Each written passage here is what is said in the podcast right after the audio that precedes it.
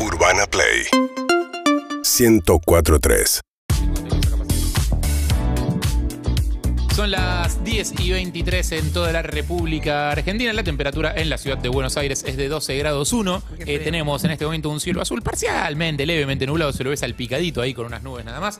Eh, y estamos en este momento con el señor Jairo Strachia. ¿Cómo le va? Bienvenido. Muy bien, gracias por eh, invitarme. Hola, querido. ¿Cómo estás? Eh, sí, puedo tener el chocolate adelante mío todo el, todo el programa si es necesario y no tocarlo. Acá también, ¿eh? Sí. ¿Sin tocarlo? Tiene una puntita mordidita. Bueno. Entonces no te quieras robar méritos que no tenés. Ah. ¿Qué hiciste con la media luna de Evelyn? También. La- ¿Puede ser la- que te comiste todo lo del medio y dejaste tipo el agujero? es- Como si fuera un cañoncito de dulce de leche sin el dulce de leche. no te atrevas. ¿Qué no. hiciste? La como. La, eh, la pedacitos. La deconstruiste. La deconstruí. Está bien. Está bien, ¿para qué estuvo el maestro medialunero tanto tiempo laminando y vos Claro. no aprovechar su trabajo? Se ¿no? desarmó sola, eh, yo no la, la agarré. Quiso hacer comida así como. Quiso hacer comida así, está bien, eligió. ¿Cómo anda, Jairo? Muy bien, la verdad, Como en Argentina. como la Argentina, lleno de oportunidades. Ay, qué bueno. Exacto. Desperdiciadas. Ah. ¿Qué- ¿Cuál Pero- desperdiciamos ahora? lleno de oportunidades. No, permanentemente, pero aparecen nuevas y eso da esperanza. Eh, hoy le, hoy eh, le preguntaba a María a la mañana, no sé, ahora vos nos contarás de, Dime. qué, de qué hablaremos. Sí. Eh, más o menos cuánta gente, o sea, no sé si está estudiado, si hay una encuesta o algo, eh, entiende bien el funcionamiento de las PASO. Pues yo creo que los que más o menos estamos interesados en la política y, eh, y, entendemos las explicaciones que nos dan y todo, sí, ya sabes, es una interna, bla. Pero el otro día tuve una charla con mi abuela larga en la que me demostró que no tenía ni idea de si que ella pensaba que el que se elegía ahora ganaba algo. Sí, la gran mayoría de la población la puedes embarcar ahí en el desconocimiento de cómo funcionan las primarias abiertas, simultáneas y obligatorias. Eh, pero porque también así funciona eh, el sistema electoral. Muchas veces cuando no estaban las pasos llegás a la elección general y porque la gente sigue su vida, porque el mundo sobreinformado es así de chiquito, es eh, muy Pero poca la eso- gente eso que entra incluso sabía a qué se votaba en muchos pero, casos. Pero eso entra dentro de la sobreinformación, saber cómo funcionan las PASO. Y es una buena discusión, porque sería de- debería ser una base mínima de educación cívica. decís vos. Claro, pues yo, yo entiendo que sobre información es ya los que votan, el- también lo discutimos a la mañana, los que votan estratégico, los que dicen, no, bueno, en la primaria voto en la interna de otro partido porque de esta forma Sí. mejoro las posibilidades de mi candidato después. Eso entiendo que es sobreinformado. Pero yo creo que hoy eso es parte de la este, información que tiene más de la media. O sea, eh, o sea, menos de la media tiene la información de cómo funcionan las pasos. El resto, por más de que no sea sobre información, no está prestando atención. Y cada vez hay más estudios que muestran que las elecciones se definen de manera emocional y cerca de la fecha de la votación. Y ahí se producen después este, confusiones o gente que se informa puntualmente en el momento. Como y, casi todo en mi vida. digo. Bueno, Resultados inesperados también. sí, claro. Este, creo que ese es el Y problema. por que eso las tienen. encuestadoras fallan. Claro, ese es el problema que tienen las encuestadoras. Eh, la semana pasada salieron dos encuestas en simultáneo que medían dos cosas distintas eh, en Juntos por el Cambio y la relación con Milei. Y la verdad que los dos tipos son respetados, son serios y ninguno cree que esté haciendo algo, en este caso, para favorecer a nadie. Y estuvo bueno porque charlaron entre ellos, eh, eran amigos los dos encuestadores, eh, y uno decía, mirá, yo hago un panel online con este, un montón de experiencia y la pegué en tal, en tal y en tal elección. Y en tal y en tal otras no las pegué. Y de otro lado le decían, "Mm, yo no confío más en ese panel porque como ahora la gente responde cualquier cosa, si vos eh, además la segmentás por una vía digital, cegás mucho quién te puede responder. Entonces estoy haciendo solo encuestas presenciales. Y cuando voy a encuestas presenciales me da otra cosa. Eh, la verdad que conocer qué es lo que piensa realmente la gente es el gran desafío de, de los encuestadores. Y además, eh, y esta es la historia que para mí es la historia del día, estamos en un momento donde nos acostumbramos a que hay como dos grandes coaliciones, ¿no? Ya las venimos viendo. Sí. Hasta acá. Eran Las dos dos se están desarmando en un punto. ¿no? bueno, esta semana, yo no sé hasta qué punto es una exageración decir que, como pocas otras veces, escuchá lo que te voy a decir, está latiendo la idea de si siguen juntos o no. O sea, no sé si ustedes están prestando atención lo que está pasando, lo que dicen on the record, lo que los periodistas Burrich y reciben. Mirá, en. Juntos por el Cambio y en Frente de Todos, menos difundido, pero no más, este, eh, no menos importante, se están dando las mismas situaciones de posibilidad de ruptura. Escuchá lo que, la historia. A ver. O sea, Juntos por el Cambio es una coalición que nace en su momento para ganar al kirchnerismo. El Frente de Todos es una coalición que se termina de conformar en su momento para que... Este, Para que no vuelva al poder el... el- el- Sí, o para ganarle, a- para ganarle a por el Macri en el 2019. Claro. Claro. Bueno, ese funcionamiento obviamente se fue dando por diferentes vías. ¿Qué está pasando ahora en Juntos por el Cambio? Lo más conocido es, tenemos dos candidatos a este presidente, dos precandidatos, Patricia Bullrich, Horacio Rodríguez Larreta. Eso es lo más conocido hasta ahora. Se venían matando que quiénes van a ser nuestros candidatos en la ciudad, que quiénes van a ser nuestros candidatos en la provincia. locales, claro, Van bajando como las ramificaciones. Sí. Pero de golpe, el fin de semana, hubo una bomba del lado político de Horacio Rodríguez Larreta que dijo, che, hay que sumar peronistas. Juan Schiaretti, gobernador de Córdoba. Córdoba, una provincia muy antikirchnerista, donde el macrismo siempre gana, pero siempre como una vía alternativa al peronismo tradicional. Sí. Lo que pasa es que Juan Schiaretti es un peronista, no kirchnerista, muy pariente también del macrismo por su historia. Él manejó los negocios del grupo Sogma en Brasil. Sí. O sea, es muy cercano a Mauricio Macri. Entonces uno podría Porque el decir... peronismo es un abanico amplio, digamos. El peronismo es un abanico am- amplio, es un movimiento, este, como decían del tango, es un movimiento triste que se baila. Alguien podría decir algo así eh, del, eh, de algo, una parte del peronismo, pero uno podría decir, entonces, ¿por qué es el problema eh, de que no se pueda incorporar Juan Schiaretti a Juntos por el Cambio? De golpe aparece que Patricia que no ayuda diciendo Es so- que- es masa. este, es que no, no, no, es que Patricia Bullrich se empieza a dar cuenta de una cosa. Che, para. Eh, y vamos a ir especificando si, si, si alguien no tiene en el mapa las personas que vamos nombrando. De golpe, Larreta dijo, che, que venga José Luis Espert, que era un liberal por afuera, candidato a presidente, que se sume a Juntos por el Cambio. Y eso se- Originalmente con el grupo de Milei cercano a Milei, después se iba corriendo de Milei, pero siempre con ideas muy liberales. Sí. Me lo trae Larreta para dentro de Juntos por el Cambio para que sea precandidato a presidente y me coma votos a mí. Claro, porque Dice- compite con el discurso de Patricia Bullrich. Bueno. Seguridad, liberalismo Sí, económico. Liberalismo económico. Y entonces de golpe dice, a la reta está muy abierto y me trae a, a esperar a sumarlo acá como candidato a presidente.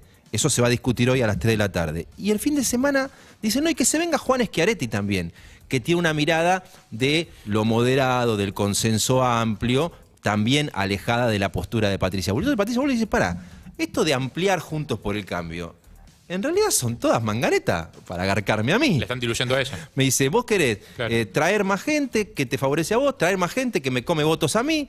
¿Esto es ampliar o me estás haciendo toda jugada porque yo vengo muy bien? Como dijo el fin de semana ella, equipo que gana no se toca. Yo vengo eh, subiendo en las encuestas, vos estás preocupado, estás yendo a buscar gente nueva y encima el mensaje de Bullrich barra Mauricio Macri es, estamos haciendo un rejunte. Milei nos está corriendo con que la casta se pone de acuerdo para todo, que la casta cuida sus tongos, y vos estás demostrando que estamos haciendo eso. Traes un peronista, traes peronistas cuya gente en el Congreso vota con el kirchnerismo. ¿Qué es esto de mezclarnos todo? Eso se va a definir hoy a las 3 de la tarde en una reunión de Juntos por el Cambio. En la que la reta no está. No, pero igual votan, votan las este, fuerzas políticas. Hay cuatro fuerzas políticas que forman Juntos por el Cambio, el radicalismo, el PRO, eh, la coalición cívica y el GEN, con un mecanismo por el cual, si uno vota en contra de una incorporación, no entra. Ah, ok, es derecho a veto. Entonces la posición es, para, y si alguno quiere que igual suceda, ¿se puede romper Juntos por el Cambio? ¿Qué pasa si, voy a dicho mal y pronto, Burrich hincha las pelotas y se va y arregla con Milei? Que Milei tiene un tercio supuestamente y se frota las manos porque dice, todos se están matando y yo no tengo que pelearme con nadie, no tengo interna, soy yo y mi discurso. ¿Puede llegar a pasar eso? Porque eso detonaría todo el escenario político, ¿Y toda la son idea. dos que quieren ser presidente? Está bien, ¿Cómo sería esa, esa alianza? pueden llegar a hacer un acuerdo, este, Eh, una Milei, alianza propia. Además, Milei sabe que, no, para, que es más difícil para llegar a la presidencia. En principio, nada debería derivar en una ruptura, pero están ahí. Déjame cambiar de bando y después hablamos del tema de fondo, si querés, que está detrás de todo esto, que es menos difundido lo que pasó el fin de semana en el frente de todos. Ustedes saben que Massa estaba en China, Sí. buscando plata, con una delegación gigante. Aterrizó de China y estalló contra el presidente Alberto Fernández, el embajador Daniel Scioli y todos los que están trabajando para que haya una paso en el frente de todos. Pero estalló con un tuit de una mano derecha de él, que es Cecilia- Cecilia Moró, la presidenta de la Cámara de Diputados, que puso, llegamos de arreglar todo con China y propios y extraños están jugando a los soldaditos, puso Cecilia Moró en Twitter, eh, conspirando contra la estabilización del país que hable de los extraños no pasa nada. ¿Qué es esto de que bajás del avión, viste, cuando estás buscando el celular porque volvió, volvió la volvió el conexión, wifi. volvió el Sí. wifi, volvió, Sí. tenés, vol- tenés otra vez 4G, aterrizó y hizo pum, un tuit contra los propios que juegan a los soldaditos. ¿De qué está hablando? Y vos empezás a preguntar, ¿de quién estás hablando, Cecilia? ¿De quién están hablando? Si habla Cecilia, habla Sergio en el fondo, es como Claro, sí, una sí, sí. voz que se escucha atrás, aunque son dirigentes muy importantes. Y están hablando de que ellos creen que si el presidente avala una interna donde se presente Scioli, que trabaja con, no sé, Santiago Cafiero, que se presente Agustín Rossi, que no haya un candidato de unidad, eso le va a generar desestabilización financiera a Massa. Ya sea ahora, porque no se sabe quién puede venir, o porque en la lista de los candidatos de las PASO, cualquiera del frente de todos, uno por uno va a salir cuarto, quinto. Porque va a salir Milei, va a salir Bullrich, va a salir Larreta, cuarto va a aparecer Guado de Pedro, quinto va a aparecer Scioli. ¿Y eso cómo le pega al que tiene que manejar ahora la gestión económica? Bueno, la importancia de esto qué es? que Massa, el domingo, el fin de semana que viene, junta a su espacio, que la gente ni sabe que existe, que se llama Frente Renovador, y van a decidir si siguen o no en el frente de todos. Y lo importante de eso es, ¿va a decidir Massa si se queda como ministro de Economía? Escuchate lo que te estoy diciendo. Porque vos me puedes decir, bueno, lo de Juntos No por va el Cambio. a, estar a la estabilidad. Si bueno, es que así de delicada está la cuestión. Porque las preguntas de fondo son para, ¿están discutiendo rosca chiquita y lugar en la boleta? ¿Están discutiendo cartelería? ¿O de fondo están discutiendo, yo tengo una idea mejor que la tuya de qué hacer con el país, la verdad que me interesaría incorporarte porque tu idea es la que mejor ah, este, se compensa con la mía? Eh, no, no, en realidad eh, Massa cree que lo que hay que hacer es lo que hay que hacer él con el país, o están peleando pedacitos de poder. Esa discusión, eh, que ya te la resuelvo, o sea, primero se están discutiendo espacios y lugares en las boletas, eh, es la que te puede llegar a generar un quilombo importante desde ahora hasta el cambio de gobierno que queda muy lejos. Un quilombo a nosotros. Sí, sí, claro, claro. ¿Qué tal, Alejandro? De... Sí. Quiero entender lo que pasa. Eh, Buen medio. sí. Gracias. Hay algo que quiero, de verdad, mm, es una pregunta bastante difícil de contestar. Dime. Pero estoy pensando en Evelyn y todos los que están más desconectados de la realidad, que no tienen idea quién va a vo- van a, van a votar, pero quieren saberlo. Es cierto. Hay muchos. Ujú. La pregunta es, ¿hay alguien pensando de verdad en la gente como en cómo van a obrar políticamente porque lo que les importa es mejorar y la gente o solamente están todos discutiendo espacio de poder? Porque yo lo veo muy alejado de realmente de encantar a uno que no sabe a quién votar. Lo veo a todos como obviamente es algo Obviamente sucede los espacios de poder, hay que pelearlo, las listas, todo eso Claro. es verdad. Pero no veo a nadie en el discurso, nadie realmente que tenga una empatía de lo que está pasando, con sensibilidad para decir, no, no, nos quiero ponernos a laburar sin la agresividad, sin agrietarse, sin ir contra el otro, sino, che, esto es concreto. Acá, si no vamos todos juntos en algo, Mirá, nos vamos a ir a la mierda. Nos lo- vamos a ir a la B, que ya estamos, la B o a la C o no Lo sé. sencillo para mí sería hacer como demagogia y decirte, no, están todos pensando en la rosca, en el tongo, en la de ellos. Eh, el único entonces que piensa que hacer con el país es Milei, que dice todo esto es una bosta, entonces eh, es el único que supuestamente le, pro- le pro- le preocupa el país. Yo preferiría eh, verlo de esta manera. La democracia es un sistema que funciona en nuestro país con elecciones cada dos años, con una estructura de primarias y que tiene a distintas fuerzas políticas que van pasando por los gobiernos, integrando distintos ministerios, que al mismo tiempo, cuando se acerca el momento de las elecciones, tienen que ponerse de acuerdo de cómo ocupar las casillas de una lista que es la que hace funcionar el sistema de la democracia. Claro, pero los, pero los candidatos, el, el- acá el, el cáncer en este momento es la inflación. Sí, mira, yo te voy a decir algo. ¿Alguno, está- ¿Alguno tiene algo? O sea, yo quiero que Hay gente- se entere qué va a hacer cada uno. Bueno, mira, si concreto. traduciendo eso. Yo Ey. creo que vos podés pasar en limpio Sí. eh, los que tienen más claro, los que están discutiendo más qué es lo que quieren hacer con el país. Vos podés ver un gran consenso que cruza, mirá, te lo voy a decir así, eh, de Juntos por el Cambio al frente de todos. Hay un gran consenso que ya quedó, me parece, establecido.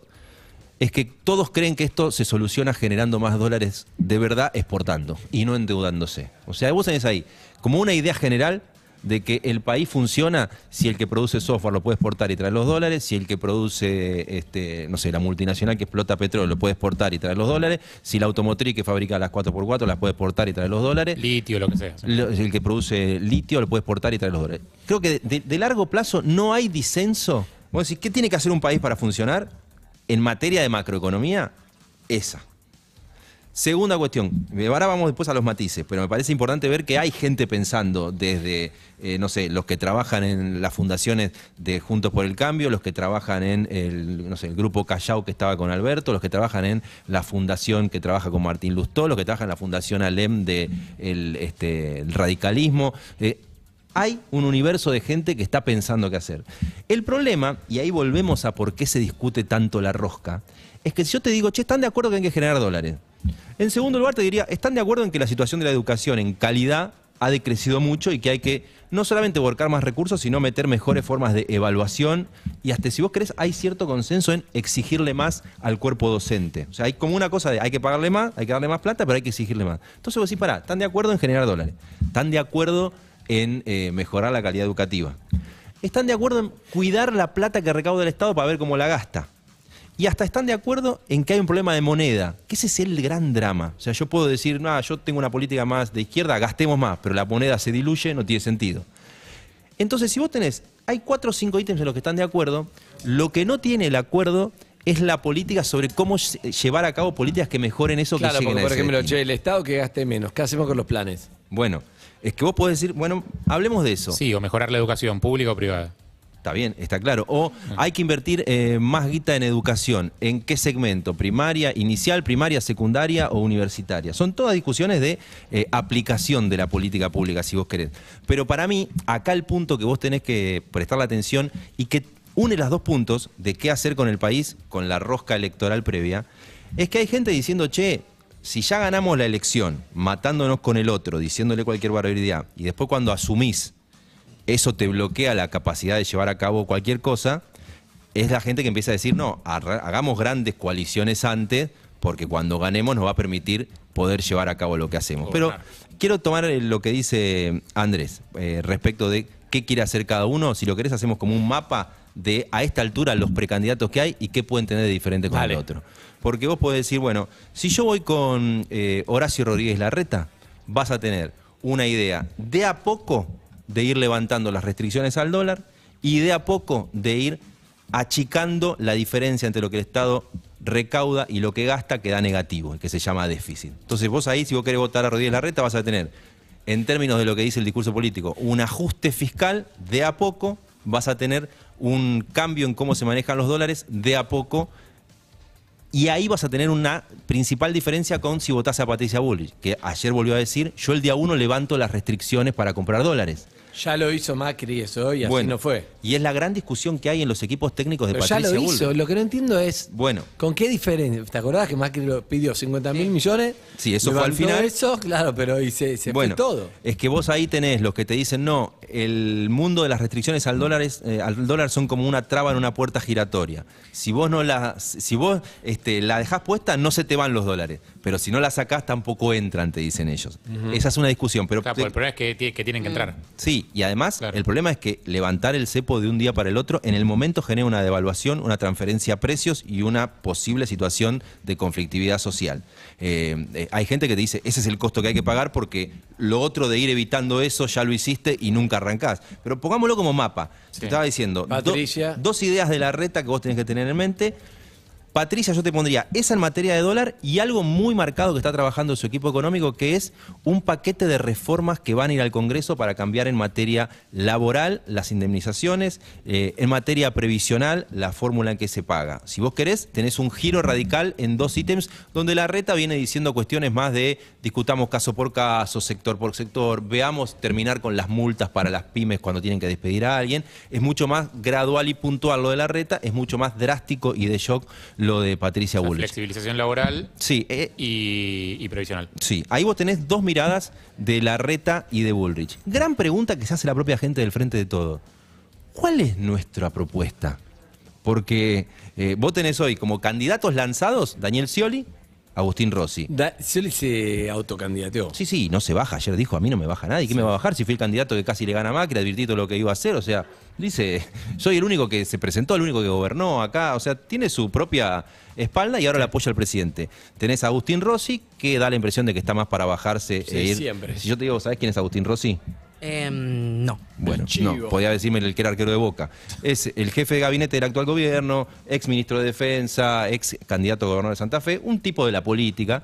Eh, este, después tenés el intento de candidatura de Guado de Pedro, que no se sabe qué es lo que propone Guado, lo que trató de hacer Alberto, lo que no se sabe que proponía Cristina. ¿Qué, ¿Cuál es el Tiene el apoyo de Cristina, ese Sí, sí, Guado. pero vos, Un- yendo a uno tu podría pregunta, especular que es Cristina. yendo a tu pregunta, Cristina. ¿y qué, ¿y qué es Cristina hoy? Porque Cristina te reivindica la gestión 2003-2015. Sí, pero es otro país. No se sabe ahora, Claro. salvo decir lo de Alberto estuvo mal, cuál es el plan de Cristina. Entonces yo te digo, Scioli habla de la producción, el optimismo, la esperanza, no tiene claro el proyecto, dijo que todavía no va a revelar su equipo económico.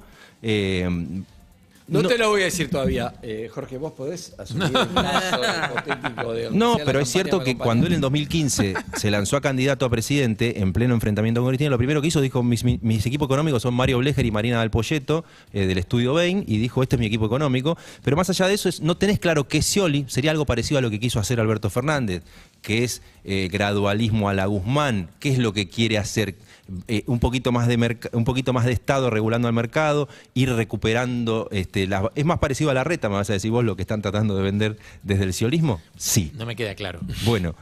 Pero la, la, gran, la esperanza. la gran pregunta, yo te digo, la reta está bastante claro, Bullrich está bastante claro. ¿Los candidatos del Frente de Todo será parecido a esto? Nadie lo sabe. Y ahí es un gran déficit que puede llegar a tener el Frente de Todo. Ante un tipo que grita y dice dolarización, dos que dicen ajuste más rápido pero más lento, está bastante claro cuál es el escenario ahí. El que va a ir a votar al Frente de Todos, en todo caso, votará para no querer lo otro. Exacto, pero ahora no está claro. Es que si no sabes quién es, tampoco sabes qué propone. Es que es lo que dijiste al principio, es el voto emocional. O sea, al fin, al fin, y al- al fin de cuentas nadie va a votar planes Pero económicos. es- o sea, eso- todo el mundo va a votar Se emocional. supone que la gente tiene que hacer el esfuerzo para que voten el que querés hacer, eh, pero te van a votar por la emoción. Pero me parece piola tratar de ir llenando este casillero. Si ya sabemos Bullrich, Larreta y Milei, eh, cuando tengamos claro qué es lo que plantea el Frente de Todos, lo pondremos. Alguno dirá, el Frente de Todos es Cristina, el Frente de Todos es Cristina, pero en la versión más moderada que quiso ser Alberto. Hmm. Nadie sabe. lo sabe. Gracias, Jairo. Por favor. Bien, Jairo Strack. Amigos, ya me subí ahora el programa de descuento. Pero Seguinos en Instagram y Twitter. Arroba Urbana Play FM.